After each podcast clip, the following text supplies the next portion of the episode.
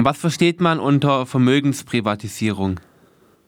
Naja, ich würde darunter verstehen, dass staatliches Vermögen äh, ausverkauft wird an Private und die dann äh, können dann äh, sichere Renditen einfahren, weil ja äh, es um existenzielle äh, Grundversorgung geht und äh, die Menschen das brauchen, also ob das jetzt dann staatliche Sozialwohnungen sind oder Wasserwerke oder Elektrizitätswerke.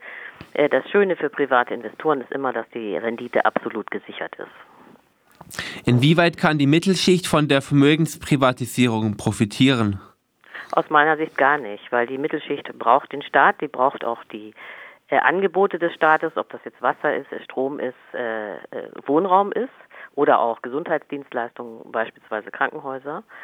Und äh, letztlich ist ja das Problem, wenn man äh, staatliches Vermögen privatisiert, dass dann diese privaten Investoren immer eine Rendite erwirtschaften wollen. Und diese Rendite muss ja dann zusätzlich äh, von äh, den Kunden äh, finanziert werden. Das heißt, das ist eigentlich ein Zusatzgeschäft oder eine Zusatzbelastung auch für die Mittelschicht.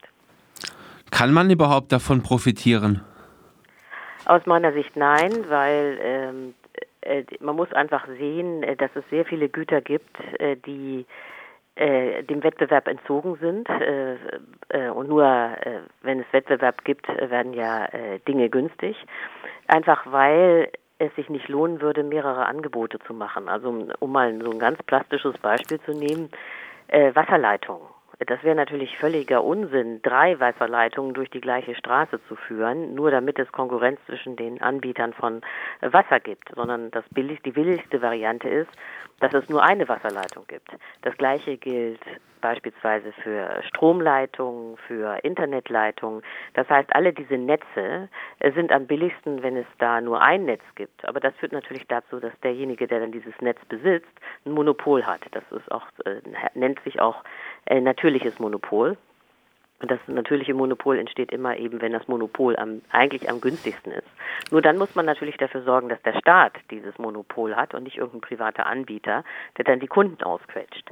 Ein anderes Problem, also aber wo man auch gleich sieht, dass die billigste Lösung in gewisser Weise die, das staatliche Angebot ist, äh, sind Wohnungen. Denn äh, auch da funktioniert der Wettbewerb nicht wirklich, äh, allerdings aus einem anderen Grund weil es ja so ist, dass die Menschen da wohnen müssen, wo ihre Arbeitsstelle ist. Die können ja nicht irgendwo wohnen, sondern sie müssen ja ihr äh, Geld äh, verdienen.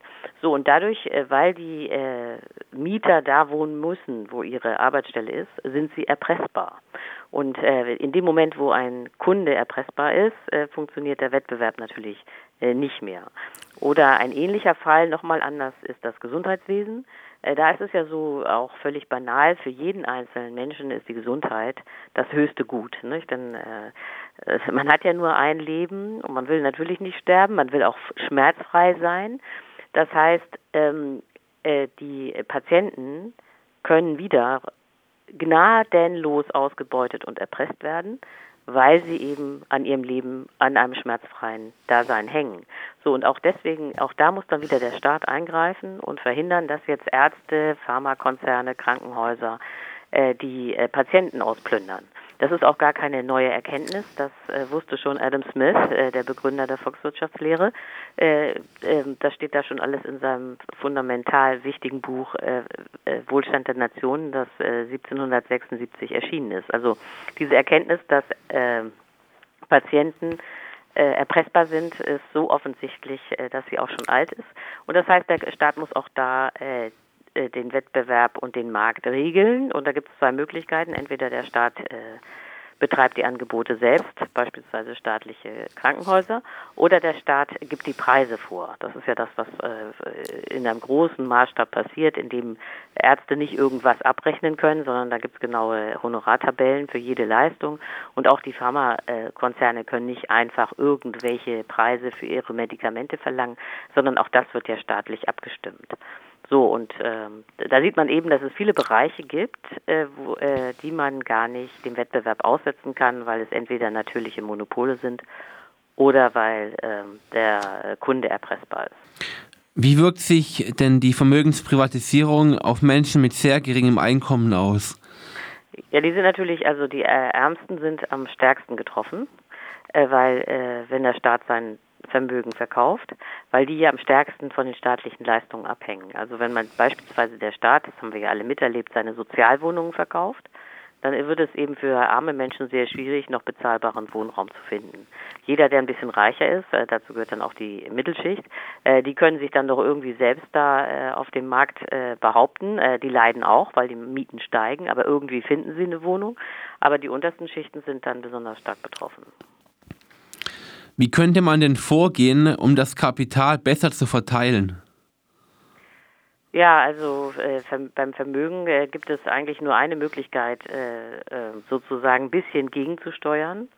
Äh, und das sind natürlich Vermögenssteuern. Also das, äh, da gibt es ja vor allen Dingen zwei, nämlich die Vermögensteuer, die in Deutschland faktisch abgeschafft wurde in den späten 90er Jahren und noch unter dem CDU-Kanzler Helmut Kohl. Und dann gibt es natürlich die Erbschaftssteuer.